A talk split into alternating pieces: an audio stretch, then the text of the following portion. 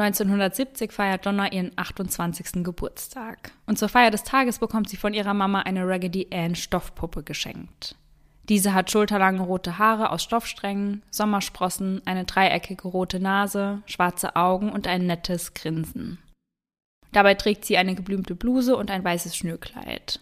Dazu rot-weiß geringelte Kniestrümpfe, schwarze Schuhe, die mit roten Schnürriemen versehen sind. Die Puppe ist dabei so groß wie ein vier Jahre altes Kind.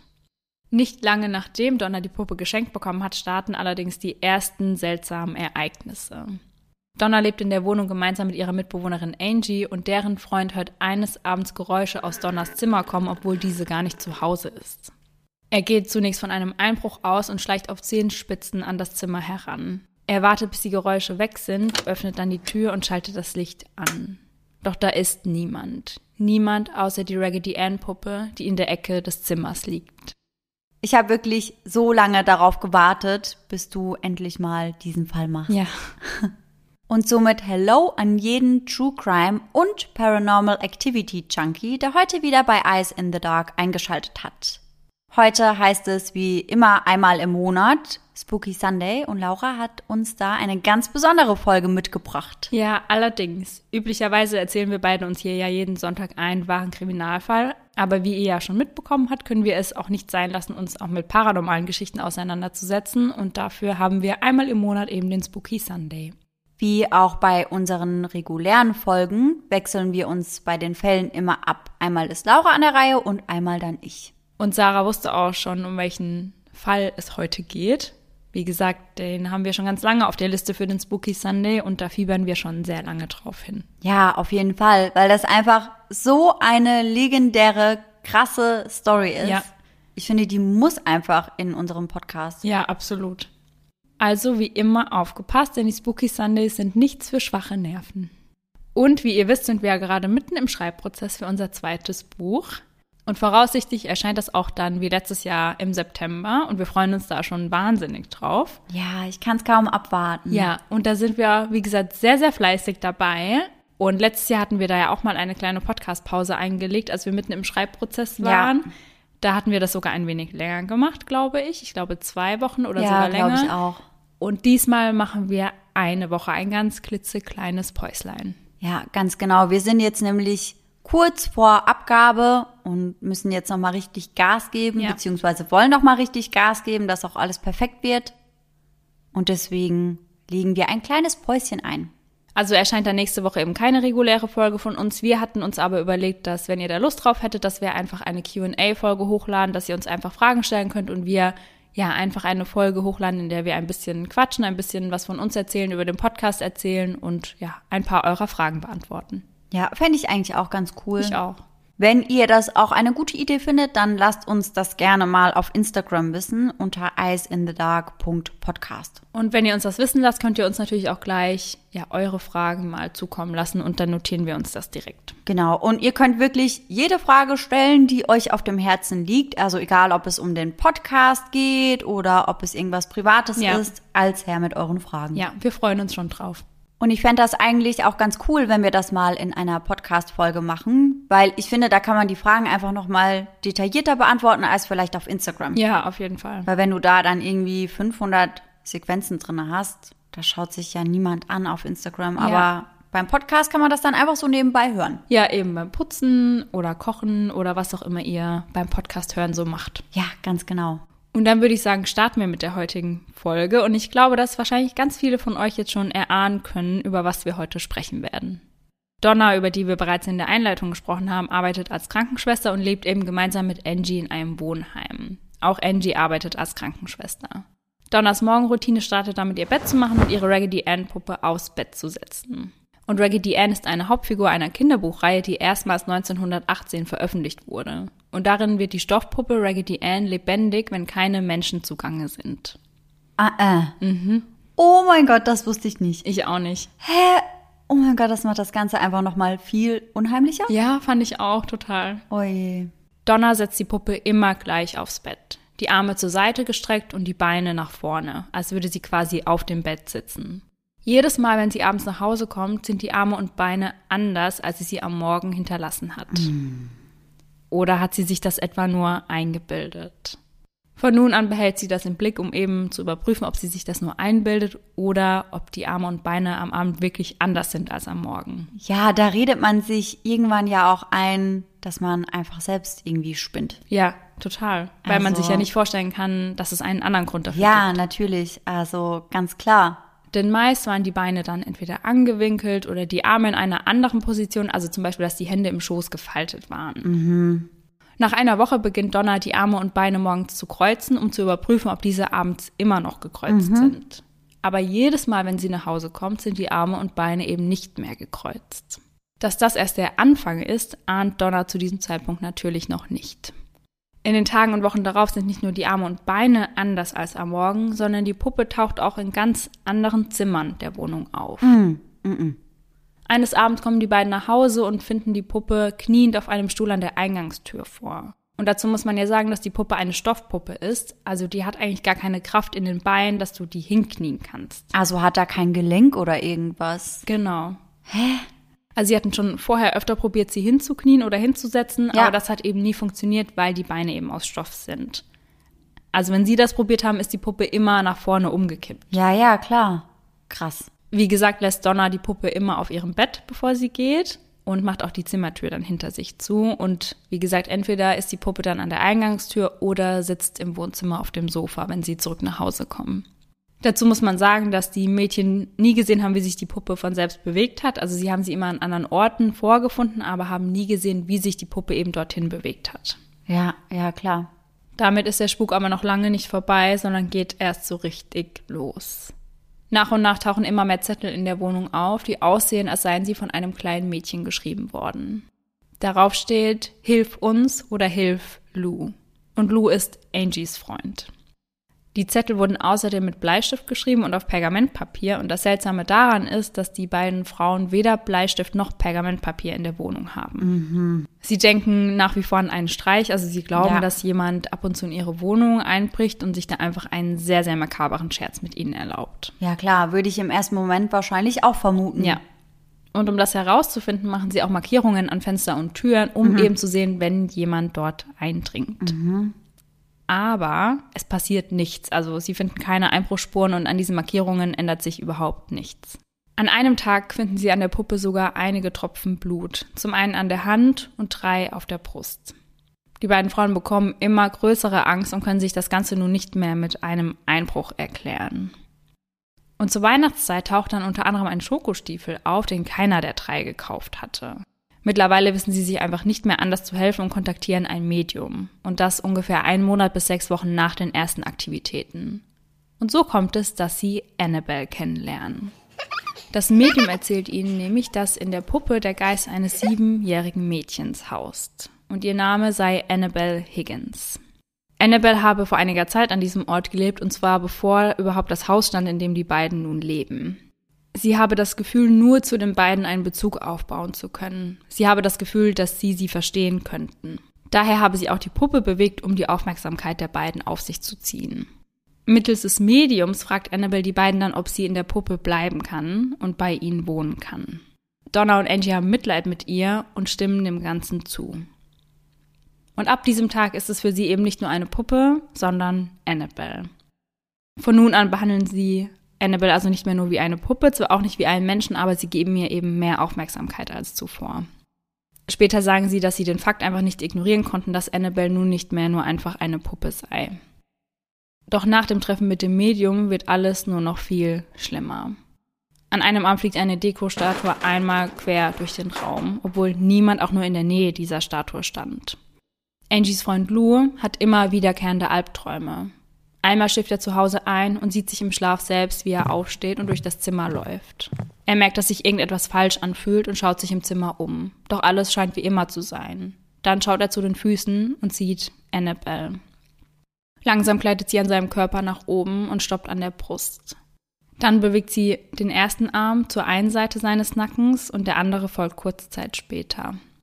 Er sieht sich im Traum also quasi selbst und sieht, wie Annabelle versucht, ihn zu erwürgen und er kann sich nicht lösen, egal wie sehr er es versucht. Lou hatte von Anfang an ein ungutes Gefühl bei der Puppe gehabt und der Story, die das Medium ihnen erzählt hatte. Und jetzt sind wir auch schon bei der Anfangsszene angekommen, in der Lou quasi zu Donners Zimmer schleicht, weil er Geräusche aus dem Zimmer wahrnimmt. Mhm. An diesem Tag ist er mit Angie alleine in der Wohnung, weil Donna arbeiten ist. Und die beiden sind gerade dabei, verschiedene Karten für einen bevorstehenden Trip zu studieren.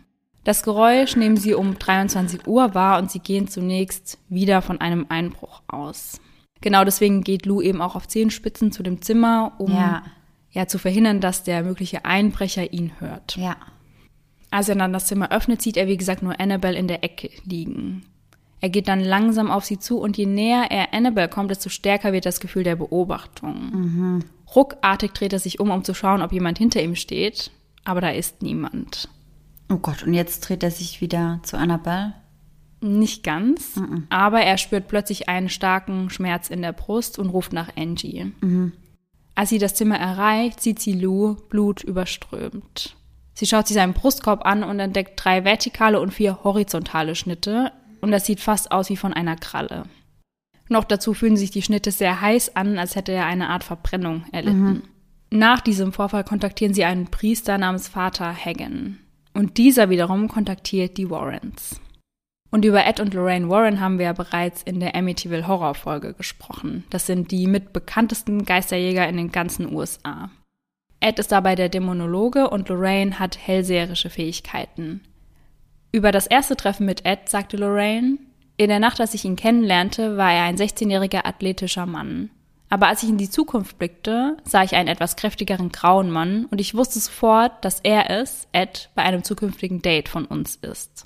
Ich wusste, dass ich mein Leben mit ihm verbringen werde. 1952 gründen die beiden gemeinsam die New England Society of Psychic Research, eine Gesellschaft, die paranormale Fälle behandelt und analysiert.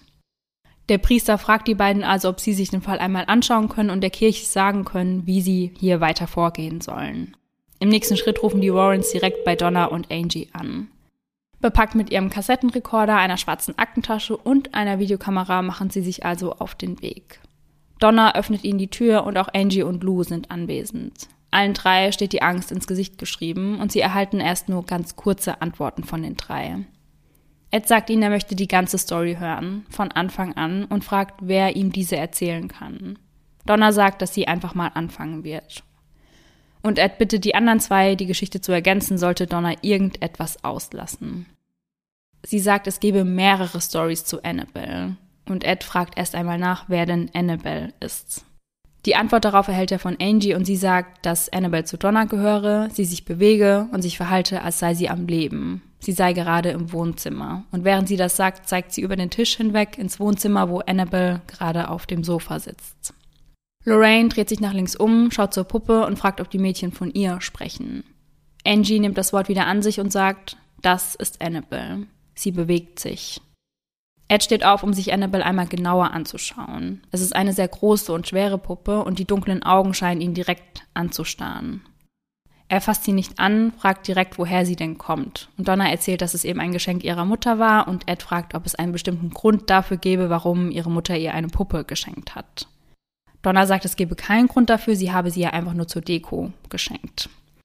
Ed fragt als erstes, wann denn die ersten Aktivitäten angefangen haben und sie antworten ihm vor einem Jahr. Sie erzählen ihm von dem Medium und Ed unterbricht sie an der Stelle, an der sie erzählen, dass der Geist eben gefragt habe, ob er in die Puppe fahren darf. Dann interessiert ihn, ob sie denn irgendwann einmal den Geist eines kleinen Mädchens in der Wohnung gesehen haben. Das verneinen sie aber. Sie selbst geben zu, dass sie der Puppe oder dem Geist rückblickend hätten nicht glauben dürfen. Ed möchte nun die Wunden von Lou sehen, aber die sieht man nicht mehr, denn diese waren bereits innerhalb von zwei Tagen vollständig verheilt. Und die haben auch kein Bild oder ähnliches mm -mm. davon gemacht. Also sie haben alle drei gesagt, dass sie sie gesehen haben, mhm. aber sie haben eben keinen Beweis dafür. Okay. Sie sagen, dass die Wunde bereits nach dem ersten Tag schon nur noch halb zu sehen war mhm. und am Tag darauf eben komplett verschwunden war. Ed möchte wissen, ob Lou zuvor schon einmal an dieser Stelle Wunden gehabt habe, aber das verneint er. Dann fragt er, ob er davor oder danach das Bewusstsein verloren habe, aber auch das war nicht der Fall. Als er sie fragt, ob sie immer noch der Meinung sind, dass die Puppe von einem kleinen Mädchen heimgesucht wird, fragt Angie, was es denn sonst sein soll. Und Lou wird sehr aufgebracht und sagt, es ist eine verdammte Voodoo-Puppe. Das ist es. Ich habe es euch von Anfang an gesagt. Die Puppe hat nur versucht, sich einen Vorteil von euch zu ziehen. Und für Ed ergibt es auch sehr viel Sinn, dass Lou als erstes angegriffen wurde, weil er die ganze Story der Puppe eben von Anfang an nicht richtig geglaubt hat. Er hat sogar vor der Puppe einmal gesagt, sie sollten sie doch einfach verbrennen. Ja, okay. Dann fragt er, warum sie mit den Verletzungen eben nicht zu einem Arzt, sondern zu einem Geistlichen gefahren sind und fragt, ob sie eben Angst hatten, dass ihnen sonst niemand glauben würde. Sie erzählen ihm, dass es ihnen nicht um die Wunde an sich ging, sondern nur darum, wie Lou diese überhaupt bekommen hatte und sie wussten einfach nicht, wen sie sonst fragen sollten. Auf die Frage, ob es einen bestimmten Grund gab, warum sie Vater Hagen kontaktiert hätten, sagten sie einfach, dass sie ihn kennen und sie ihm vertrauten. Er unterrichtet im nahegelegenen Junior College und Angie und Donna kennen ihn. Sie sagen, dass sie eben die komplette Story von Anfang an erzählt haben und am Anfang auch Angst hatten, dass er ihnen nicht glauben würde, aber er hat ihnen ab der ersten Minute direkt geglaubt. Als sie ihn fragten, was er glaubt, mit was sie es hier zu tun haben, sagte er, er wollte nicht spekulieren, er glaubte aber an etwas Spirituelles und er werde nun jemand Höheren in der Kirche kontaktieren, nämlich Vater Cook. Als nächstes wollen die Warrens wissen, ob die drei schon irgendwann einmal etwas mit dem Namen Annabelle Higgins zu tun hatten oder ihn zuvor schon mal irgendwo gehört hatten. Aber das hatte keiner der drei. Lou berichtet, dass er vor seinem Angriff eine deutliche Präsenz gespürt habe, also eben dieses Beobachten, über das mhm. wir vorhin schon gesprochen ja. haben. Donna und Angie erzählten den Warrens, dass sie sich dafür entschieden haben, in ein neues Apartment zu ziehen. Auf diese Entscheidung sagt Ed nur, ich befürchte, dass ihnen das nicht helfen wird. Auf die Frage warum sagt er, um es auf den Punkt zu bringen, sie haben versehentlich einen Geist in ihr Haus und ihr Leben gelassen. Davon kann man nicht so einfach weglaufen. Es folgt eine längere Pause, bis Ed fortfährt. Wir werden euch helfen, direkt ab jetzt, heute. Als erstes werde ich Vater Cook anrufen und ihn herbestellen. Und der sollte eben vorbeikommen, um die Zimmer einzuräuchern und einen Exorzismus des Ortes durchzuführen. Mhm. Als Ed den drei von diesem Plan erzählt, sagt Lou, er habe es von Anfang an geahnt, dass das Ganze auf so etwas hinauslaufen wird. Ed sagt weiter, es gebe keine Annabelle und es habe auch nie eine gegeben. Der Geist habe die drei einfach an der Nase herumgeführt. All die Aktivitäten, die im Zusammenhang mit der Puppe geschehen waren, sprechen in Eds Augen für eine Intelligenz hinter der Aktivität. Er sagt, dass Geister, also menschliche Geister, zu so etwas nicht imstande seien, also sie hätten einfach nicht genug Energie dafür. Mhm. Es handelt sich dabei also um einen unmenschlichen Geist, etwas Dämonisches. Weiter sagt er, dass normale Menschen also auch nicht einfach mit dämonischen Wesen in Kontakt kommen oder von ihnen belästigt werden. Also dieser Geist braucht eine Genehmigung dazu. Mhm. Und deswegen hat er sich eben als dieses kleine Mädchen ausgegeben, um das Vertrauen der drei zu gewinnen. Ihr erster Fehler sei es also gewesen, der Puppe überhaupt Anerkennung zu geben, denn das habe den Dämon veranlasst, ja, die Puppe zu bewegen und eben die Aufmerksamkeit auf sich zu ziehen. Dämonischen Wesen würde es Spaß bereiten, Panik zu schaffen und genau das hat die Puppe ja auch geschafft, indem sie Angst verbreitet hat und Lou am Ende sogar verletzt hat. Ihr nächster Fehler sei es gewesen, das Medium einzubeziehen. Denn so konnte der Dämon überhaupt erst nach dieser Erlaubnis fragen, um in ihr Leben zu treten. Sie haben ihm also unbewusst die Erlaubnis dafür gegeben, in ihr Leben und in die Puppe zu fahren. Als Donna fragt, ob die Puppe besessen sei, verneint Ed dies. Dämonische Wesen ergreifen keinen Besitz von Gegenständen, sondern von Menschen. Der Dämon habe die Puppe also nur verschoben, um die Illusion zu erwecken, sie sei lebendig oder von einem Geist besessen. Was Lou passiert sei, sei nur eine Frage der Zeit gewesen, denn das Ziel des Dämons war es von Anfang an, Besitz von einem der drei zu ergreifen. Da Lou dem Dämon eben keinen Glauben schenkte und auch die Geschichte mit dem Mädchen nicht glauben wollte, war er das erste Ziel. Ed sagt, wenn der Dämon nur noch ein bis zwei Wochen länger Zeit bekommen hätte, wäre einer von ihnen womöglich gestorben. Die ersten Aktivitäten, also das heißt das Auftauchen der Puppe an anderen Orten oder die veränderte Haltung der Arme und Beine, stände für das Befallsstadium. Denn dämonische Aktivitäten lassen sich in drei Stadien einteilen, also es gibt drei anerkannte zumindest. Erstens die Heimsuchung oder eben der Befall. Das äußert sich im Flüstern, das man hört, Schritten, die man hört, Spüren einer Präsenz. Also der Dämon kann sich in dieser Phase als einen anderen Geist ausgeben, eben wie in unserem Fall, und sucht in dieser Phase nach der Zustimmung zum Bleiben. Dann geht es über ins zweite Stadium, die Niederwerfung. Das Opfer wird in dieser Phase von dem Dämon angegriffen und das Opfer wird gleichzeitig unterworfen. Also der Dämon wechselt in dieser Phase komplett in den Angriffsmodus. In dieser Phase soll also der Lebenswille des Betroffenen komplett gebrochen werden. Und das erfolgt durch Schlafentzug, erhöhte paranormale Aktivitäten, Bisse, Kratzer und teilweise sogar sexuelle Übergriffe. Hat das Opfer dann diesen Bruchpunkt erreicht, geht das Wesen in die dritte und somit letzte Phase über, die Besessenheit.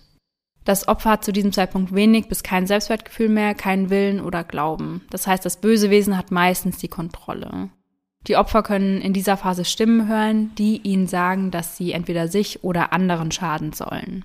Der Dämon kann dann wie ein Parasit Kontrolle über den Wirtskörper haben, weil er zu diesem Zeitpunkt dann schon Besitz von seinem Opfer ergriffen hat. Ziel des Dämons ist es dann weiterhin, sein Opfer in den Selbstmord zu treiben und am besten so viele Menschen wie möglich mitzunehmen, um so die Seelen für Ewigkeit in der Hölle zu verdammen. Jetzt kommen wir aber nochmal zurück zu Donna und Angie. Nachdem Vater Cook eingetroffen ist, wird das Interview in der Küche mit den Warrens beendet. Nachdem Vater Cook die ganze Wohnung gereinigt hat, sagt er zu Ed, dass er sich nicht ganz genau mit Dämonologie auskennt und fragt ihn, woher er denn wusste, dass es sich bei der ganzen Sache um einen Dämon handelte. Ed gibt an, dass Dämonen ganz charakteristisch vorgehen würden und spricht eben wieder von diesen drei Phasen, also dass man das an diesen Phasen eben sehr gut erkennen kann. Mhm. Ja, und weil doch ein Geist wahrscheinlich gar nicht stark genug gewesen wäre, um die Puppe so zu bewegen und so, oder? Ja, ganz genau, das hatte Lorraine ja auch gesagt, ja. ja. Vater Cook hat die Wohnung dann eben mit einem siebenseitigen bischöflichen Segen gereinigt. Und dabei geht es eben darum, das Haus mit positiver Energie und Gott zu füllen. Alles verläuft reibungslos und er segnet dann auch noch die Anwesenden und sagt danach, es sei alles in Ordnung. Und auch Lorraine bestätigt, dass die Wohnung und die Personen, die in der Wohnung sind, frei von dem Dämon seien. Mhm. Als die ganze Prozedur dann beendet ist, verabschieden sich die Warrens und nehmen Annabelle mit, weil sie sich eben sicher sind, dass der Dämon sich an diese Puppe geheftet hat. Mhm. Für Angie, Donna und Lou hört der ganze Spuk nun auf. Doch für die Warrens geht es nun erst richtig los.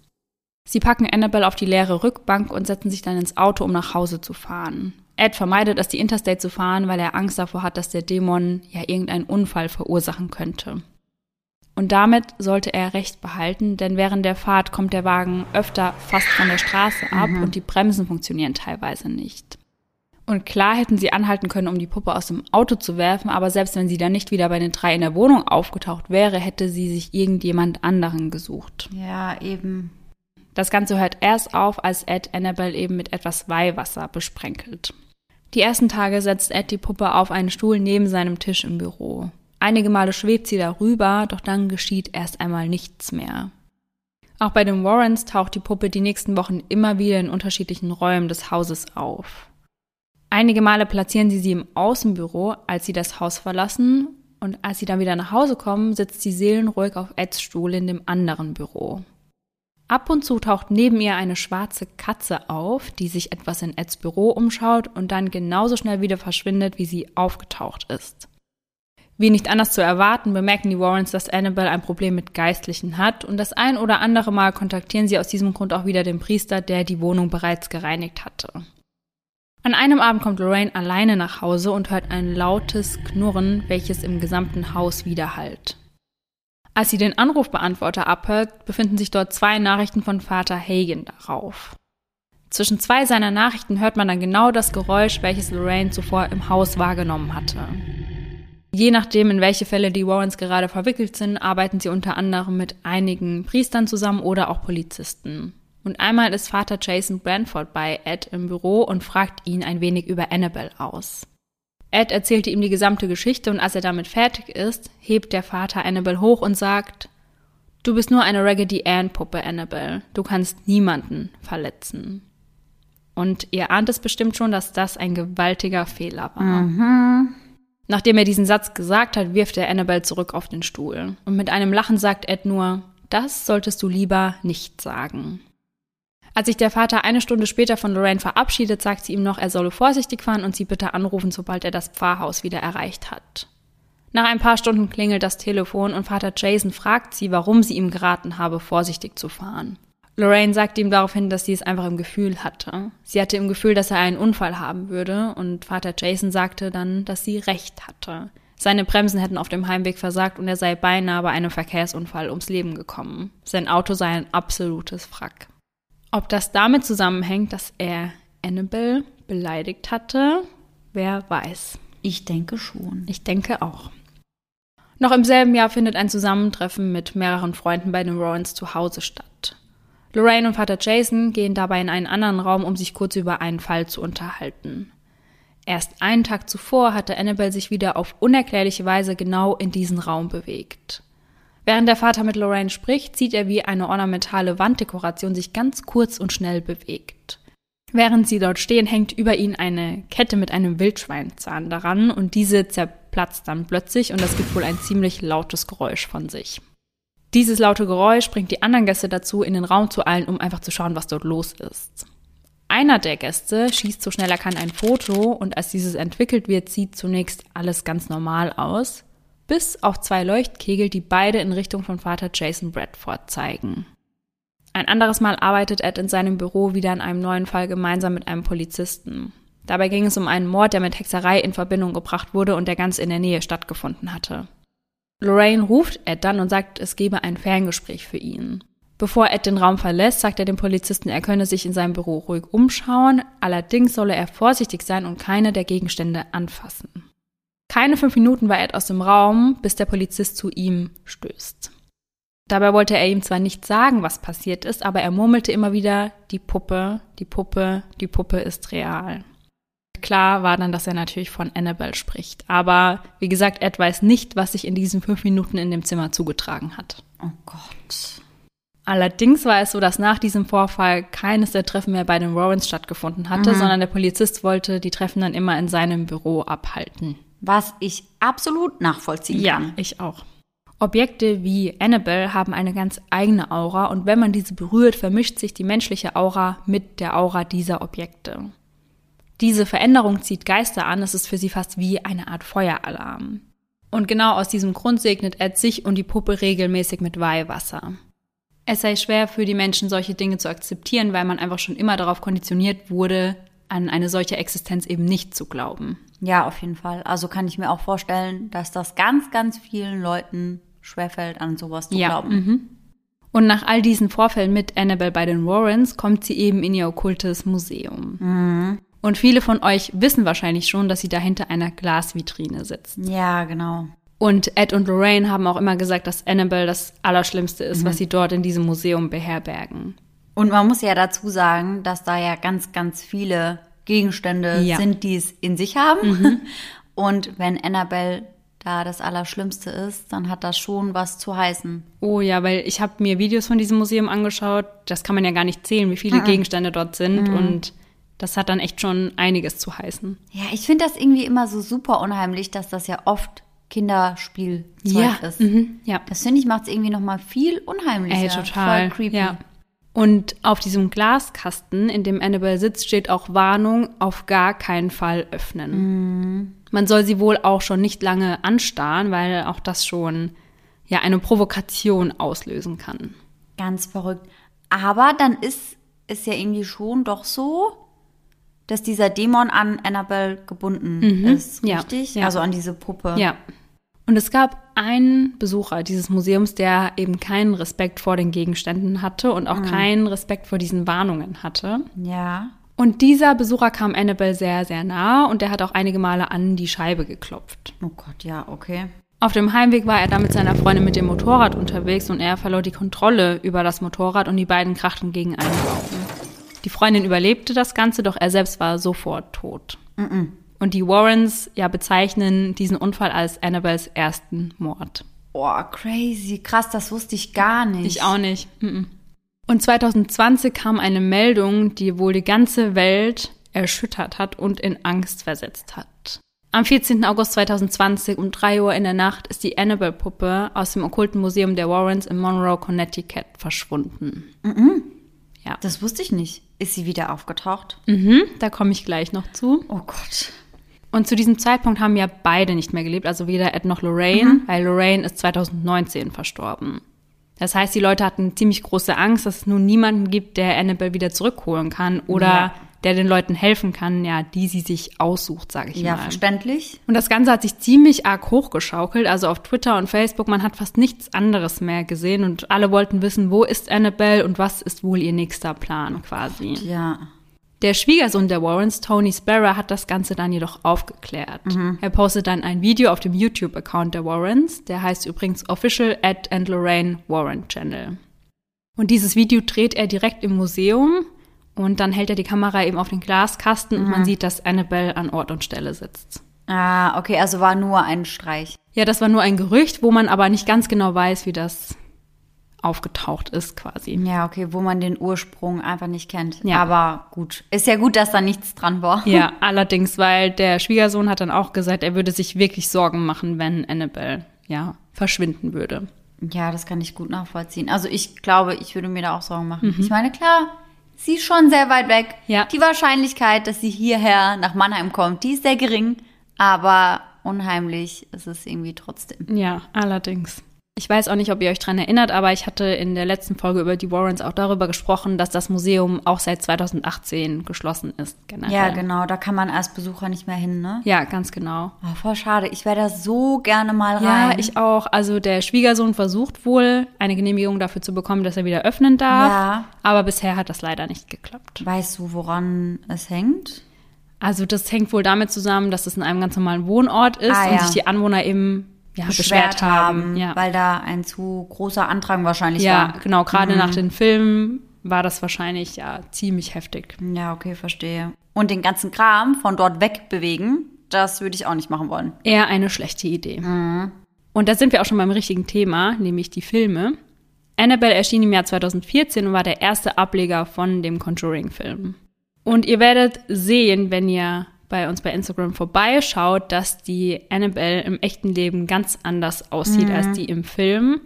Grund dafür waren auch schon allein die Lizenzen. Also sie durften nicht einfach eine Raggedy Ann-Puppe im Ach Film ja, benutzen. klar. Klar, das wäre ja überschlechtes Marketing gewesen. Ja.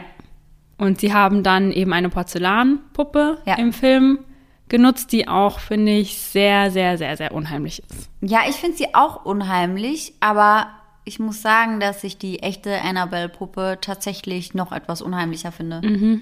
Auch wenn man die Story dann irgendwie kennt. Ja, schon. Also irgendwie, ich fand das damals voll krass zu sehen, wie sie aussieht. Und Ja. jetzt, wo du erzählt hast, was der Ursprung von dieser Puppe ist Ja.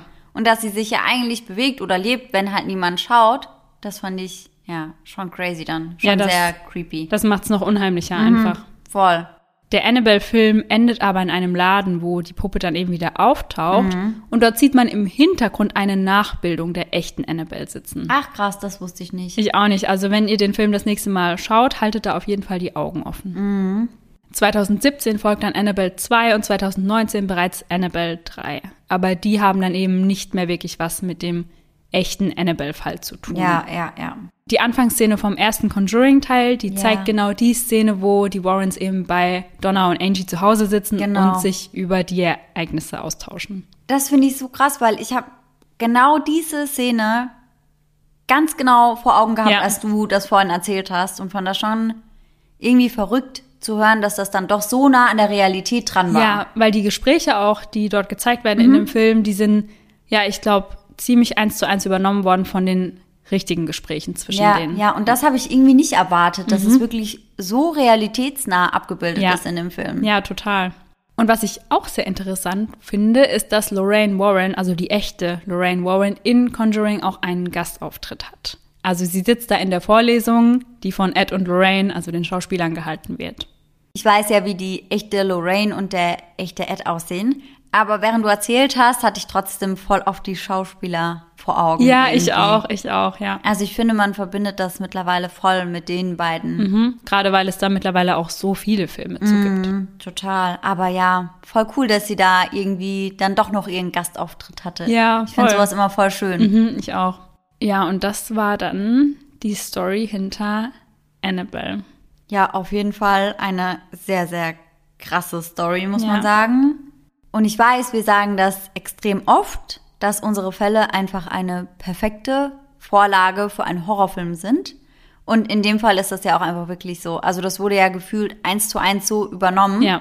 Und wurde damit ja auch voll der krasse Hit. Also jeder kennt die Annabelle-Filme.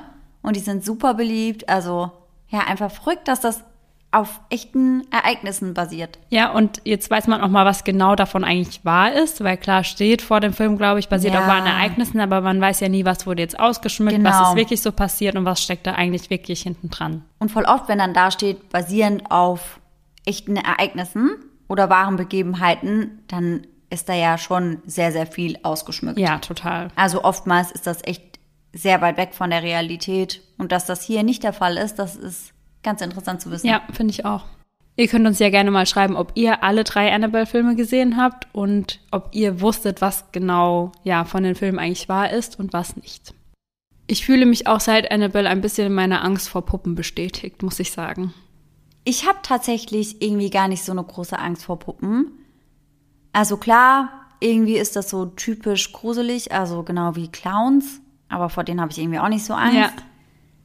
Aber ich weiß nicht, also meine Oma hat halt immer Porzellanpuppen bei sich auf dem Sofa sitzen. Ja. Also ganz genau wie Annabelle eigentlich. Und ich weiß nicht, ich hatte da früher nie Probleme mit. Aber ganz, ganz viele Leute finden das ja unheimlich. Ja, total. Und ich erinnere mich gerade auch wieder an unseren TV-Spot-Dreh Ja, auf genau. dem Dachboden deiner Großeltern. Da haben wir doch auch im Hintergrund die eine Puppe von meiner Mama sitzen. Ja. Und ich finde die auch so unheimlich Ja, einfach. die ist auch creepy. Die finde ich auch irgendwie, also die ist halt auch irgendwie nicht schön oder Ja. süß oder irgendwas. Die ist einfach nur komisch. Ja. Aber wir haben ja auch die Puppen von meiner Oma mit drin sitzen, Ja. so kleine.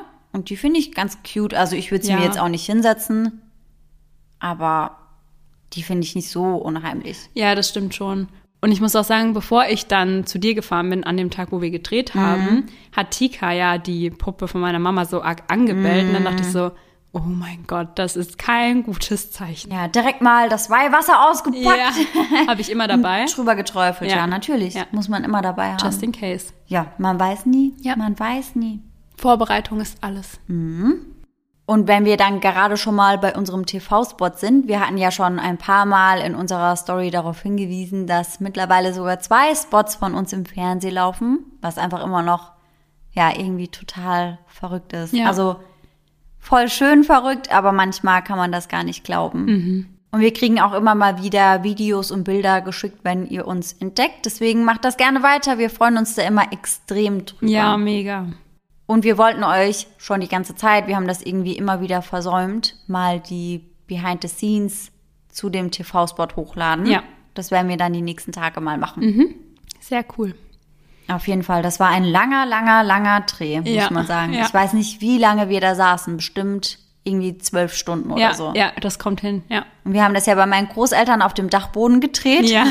Sind dann immer mal wieder runter und haben dann kurz mal mit denen zusammengesessen. Ja. Und die saßen, glaube ich, dann auch bis um halb vier waren die wach, bis wir dann endlich mal gegangen sind. Ja, aber es hat sich auf jeden Fall Ja. mega gelohnt. Ja, meine Großeltern freuen sich auch immer extrem, wenn sie den Werbespot dann im TV sehen und sagen dann immer, das ist unsere Enkeltochter und unser Dachboden. Ja, man muss dazu sagen, dass Sarahs Großeltern die besten Gastgeber sind, die man sich nur vorstellen kann. Ja, ja. Also, wir haben uns da so wohl gefühlt den ganzen Ja, Abend. ja, da gab's immer ein paar Snacks und immer was zu trinken. Da war jeder versorgt. Und die ganze Filmcrew hat dann noch selbst gehäkelte Socken von Oma bekommen. Alle ausgestattet. Ja, also ein sehr, sehr erfolgreicher Abend auf jeden Ja, Fall. ja, ja. Wir halten euch auf jeden Fall auf dem Laufenden, wenn wir nächste Woche eine QA-Folge hochladen und ganz regulär hören wir uns dann in zwei Wochen wieder. Wir freuen uns schon wieder auf euch. Ja, und bis dahin schöne Träume. Bis dann. Tschüss! Tschüssi.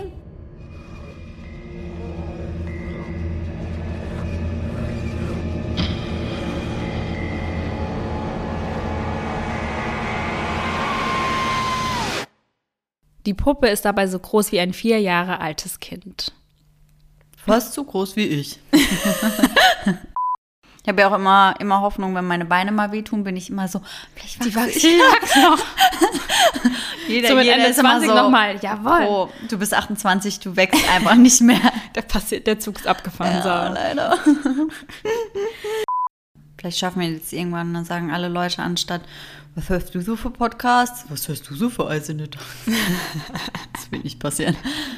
Wie auch bei den regulären Folgen, Folgen, Folgen. Gut, dass ich die Folge heute nicht aufnehme, weil, Alter, dann würden wir noch morgen sitzen. Das ist ja ganz wild. Wild. Ja, okay. Wild in the dark. Wild in the dark. Wild, in the darm. Wild in the dark. Das war einfach die beste Autokorrektur. Eyes in the dark. Ja, genau. Danke. Ever. That's, Genau. That's it. Wir sind nämlich jetzt auch ein Podcast, der sich überwiegend mit- Medizin und solchen Dingen beschäftigt. Wie auch bei unseren regulären Folgen, Folgen, ich kann nicht sagen. Folgen, was ist Folgen? Folgen. Okay. Oh. Hat die gepupst jetzt auch noch? Na toll. Hat das in der Dame ein bisschen zu ernst genommen. Wirklich so. Wie auch bei unseren regulären Folgen, Folgen, sage ich wieder. Wenn ich mich dann darauf konzentriere, sage ich Folgen. Was ist denn das? Was ist denn das? Folgen. Das ist ja witzig, weil meine Mama heißt ja Anke und die Kindergartenkinder können das voll oft nicht aussprechen und dann hängen die auch immer ein L hinten dran. Und dann nennen sie die halt immer Ankel. ich weiß nur, wie die aussieht, aber gibt es da noch mehr Infos zu? Also die ist ähm, so eine Hauptfigur von der Ja, nee, erzähl nicht jetzt. das Ja, kann auch so. in die Outtakes. Ah, nee. Halt, stopp. Jetzt redest du. Jetzt redest du. Let's go. Von diesem Zeit an, Von diesem Zeit an. oh Mann, was ist mit uns? Aber heute ist auch wirklich schon mal ein Clown gefrühstückt. ist wirklich so. Auf einer Knietchen einfach. So, hey, bitte, raus mit dir. Sofort raus. Verbrannt, ey. Ich hätte die verbrannt, sag ich, wie es ist, ne? Guess who's back again? The Warrens Who you gonna back. call? Ghostbusters. Jetzt krieg ich's hin. Der Dämon kann dann wie ein Parasit Kontrolle über den Wirtskörper haben, weil er zu diesem Zeit. Jetzt krieg ich's hin.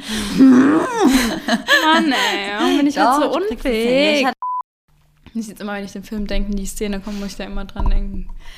Wenn du den Film denkst und die Szene kommt, sitzt du manchmal zu Hause und denkst einfach den ganzen Film nach. Hm? Du hast gesagt, wenn du den Film denkst und die Szene kommt.